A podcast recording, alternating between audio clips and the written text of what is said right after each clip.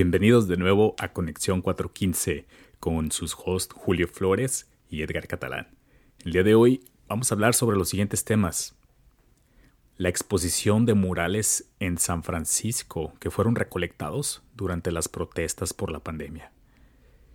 Y por qué el Young Museum quiere reabrir la calle en donde está ubicado, pero las personas que viven cerca de ahí se oponen.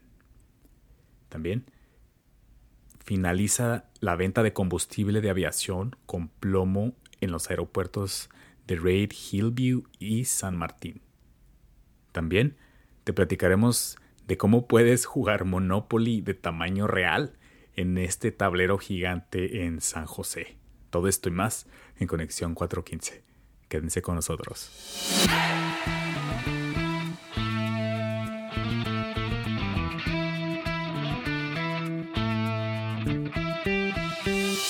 ¿Recuerdas, Julio, que al principio de la pandemia, ahí como por los principios del 2020, eh, la ciudad de San Francisco empezó a cerrar todas las tiendas porque hubo muchas protestas y hubo como que mucho desorden en la, en la ciudad.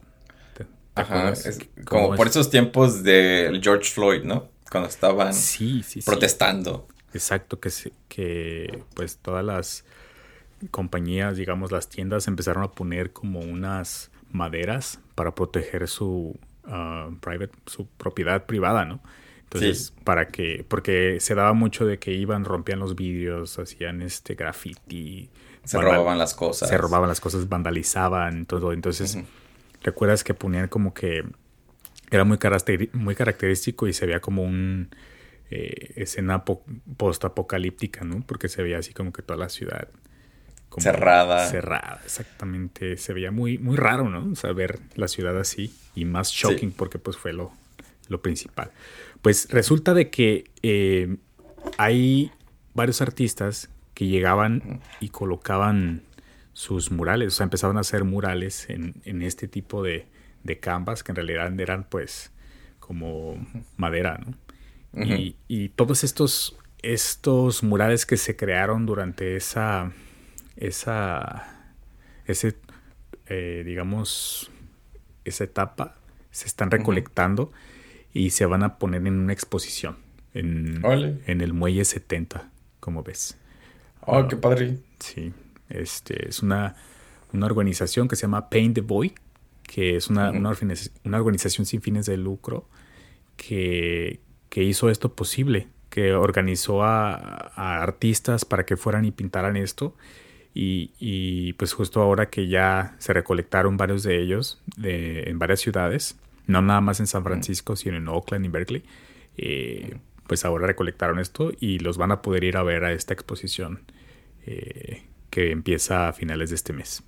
¿Qué te parece? Oh, qué padre. Así, lo que estaba viendo es de que esta, esta organización, eh, Paint the Void, fue lo que les, ellos les pagaba a los artistas para que fueran y pintaran estos murales, ¿no? Claro, sí, ellos fueron los que financiaron, digamos, este proyecto. Aunque no me queda claro si, si fue como la el plan maestro desde el principio o fue algo como algo oportunista que, que, hayan dicho, pues ya tenemos todos estos murales, ahora qué hacemos con ellos.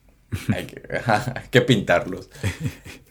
Eh, la exposición en el Muelle 70, en el edificio 12, los dos últimos fines de semana de enero, la entrada es gratis pero tienen una donación de 10 dólares como sugerida, no es necesario que los pagues, pero está padre, ¿no? Apoyar a estas organizaciones para que sigan impulsando el arte y, haciendo las calles muy bonitas. Sí. Estas ciudades. Me parece perfecto y buena idea. Y también, pues, es, es un proyecto muy creativo, en mi opinión.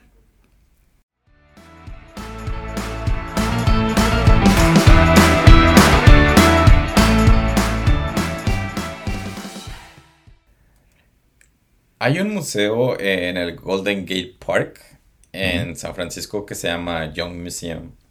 Mm. No sé si estás como un poco familiarizado con este museo y con el parque. Mm, me parece que sí, es uno que está ahí cerca de el eh, Museo de Ciencias, ¿no? De... Sí. El, Golden Gate Park, para empezar, es como el parque más grande de San Francisco. Es como muy parecido a Central Park en Nueva York. Y en medio del parque está el, el Young Museum y también la Academia de Ciencias. Y para llegar a estos museos había como una pequeña autopista, una avenida, digamos, que cruzaba o que cruza todavía a mitad del parque, exactamente, así lo, como que parte el, parque en dos. Ok. Y durante la pandemia decidieron cerrar ese, ese, esa avenida para que la gente fuera al parque y disfrutara sin necesidad de estar ahí batallando con los carros. Con los carros, ok. y resulta que, que, a la gente le gustó mucho. El parque es más callado, se disfruta mucho mejor, un ambiente muy relajado. Y el, SFMTA, que es la Agencia de Tránsito de San Francisco, y la, el Departamento de Recreación, hicieron una encuesta a 10.000 personas que viven alrededor y el 70% apoya, apoya que se quede permanentemente cerrado ese tramo. Ok. Pero aquí es cuando vienen como un poco los villanos, ¿no? El Young Museum, que es el museo que está justo adentro, quiere que se vuelva a abrir y gastó 55 mil dólares haciendo el cabildeo con los políticos de San Francisco para que ya eliminaran eh, esto y la, avenida se volviera a abrir. oye, ¿y por qué es esto? O sea, entonces suena que no les está conveniendo que esté cerrado para... porque a lo mejor la gente no va. ¿O por qué será? Puede ser, es una de las razones. A lo mejor es un poco más difícil llegar al parque. Mm. Una de, las, una de las estadísticas que están es que el museo ha bajado el 50% en la, gente que va y pues no está gastando dinero en influencia. Entonces el negocio se le está como apagando. Claro. Y cualquier cosa que puedan hacer ellos, ellos pues lo van a intentar, ¿no? Para regresar a la gente. Y una de las cosas es hacer algo mucho muy incómodo para el resto de, San Francisco. Mm, ya, ya, ya.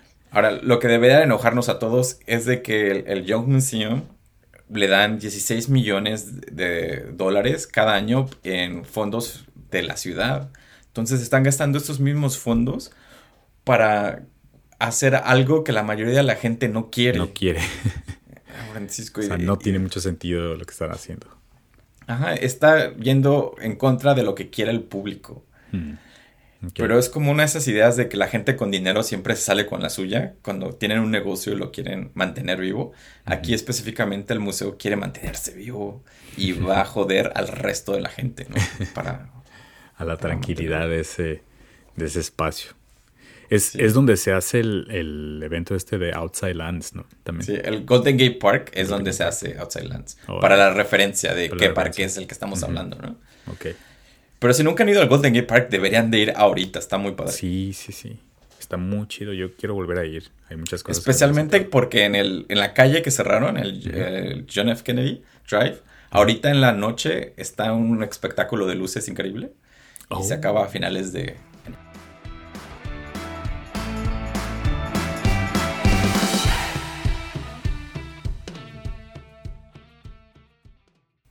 Siguiendo un poco en el tema de que la gente rica con dinero siempre sale con la suya, ah, hay un caso muy especial que pasó en Santa Clara.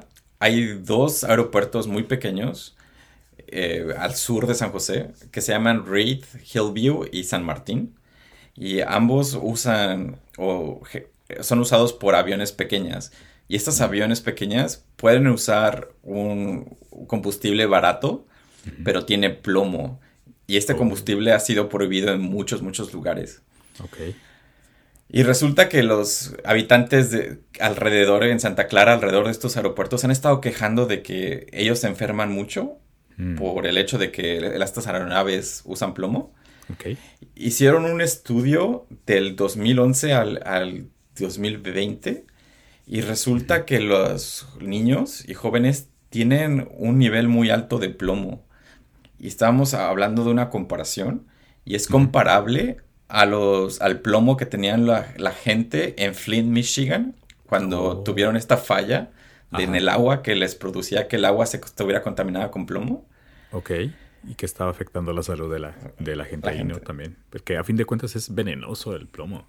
El plomo es muy malo para todo. Y en este caso me contabas que la forma en la que llega a la gente, pues es de los aviones que pasan por arriba usando este eh, combustible con, con, plomo y pues les cae, ¿no? Les cae arriba. Sí, con, los, residuos son inhalados por los niños, pero también el plomo no desaparece, cae y se impregna en las paredes, en, los pisos, en las manos, en los platos, en las cucharas y es consumido por la gente que vive y especialmente la gente que vive a media milla de distancia de estos aeropuertos.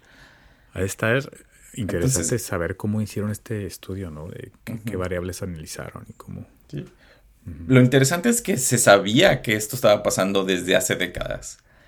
Y tuvieron que hacer el estudio y tuvieron que pasar 10 años hasta que dijeron tenemos las pruebas y apenas la semana pasada se acaba de prohibir la venta de combustible con plomo oh, en estos lugares. Como dicen, ahogado el niño, tapado el pez. Ah, Ajá, qué mal, qué mal. Pero por lo menos esto es una cosa menos que hay, pero me deja pensando en qué otras cosas no sabemos que están pasando, ¿no? Claro, y siempre en, vecindarios de bajos recursos. Sí, me, me imagino que bueno, no sé si tendrá que ver que California es de repente muy especial en, en poner warnings en, por ejemplo, lo de las... Digo, me sorprende porque ya ves que hay en muchos edificios aquí en California el warning para la pintura con plomo. Ajá, sí. y que esto pues, se sabe desde hace mucho tiempo y esto seguía existiendo. Yo pensaba que ya no existía la gasolina con plomo. Mm. Me, después de ver este informe fue de que, ¿qué?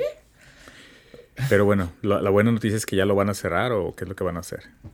Pues lo prohibieron en estos dos aeropuertos. Eh, me gustaría saber qué otros aeropuertos en California también la usan y que también deberían de ser prohibidos. Ajá. Y pues también un poco de felicidad de vivir en un estado que por lo menos, aunque es muy tarde, pero toma acción en contra de estas cosas, ¿no?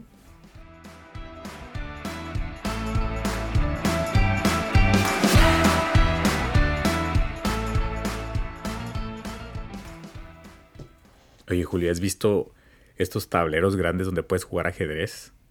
Eh, sí. Que están en varios lados.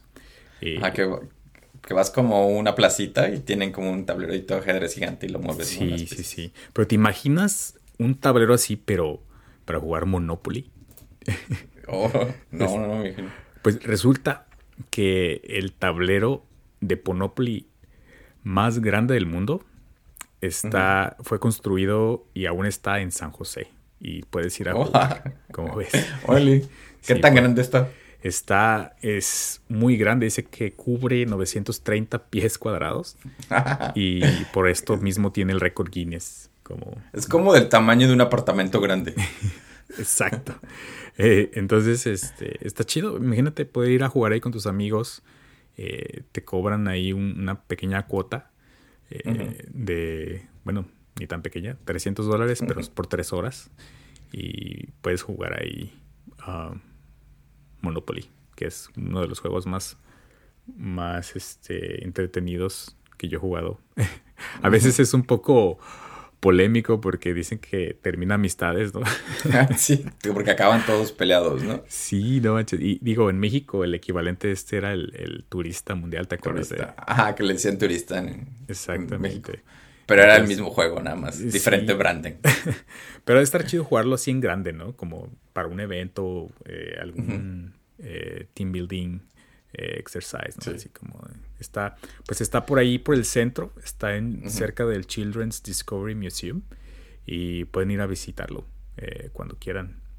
Ole. Sí, estoy viendo la página. sí, creo que el parque es abierto y puedes ir tú cuando tú quieras y puedes ir a tomarte una selfie si tú quieres con el, el Monopoly más grande del mundo. Sí, claro. Pero si quieres jugar y quieres que te den las piezas y todo eso, que también las piezas son gigantes, este, tienes que reservarlo.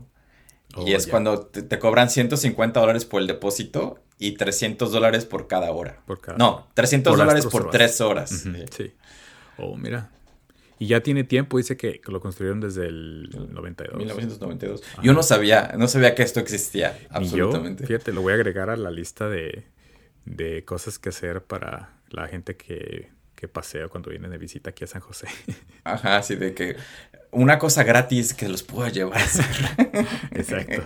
aquí cerca en San José. Sí, mira, pues dice que, que es administrado por Friends of San José, los amigos de San José, que es una organización sin fines de lucro que trabaja junto con la ciudad.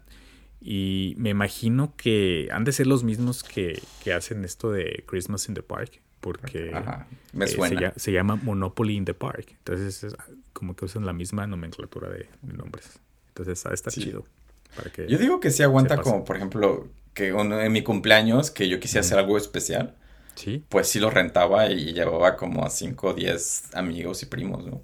¿Crees que te dejen llevar pisto? ¿Quién sabe? Habría que preguntar, ¿no? Pero... No se tienen que enterar. Pues preguntamos y ya eh, hacemos el follow-up de la nota. sí.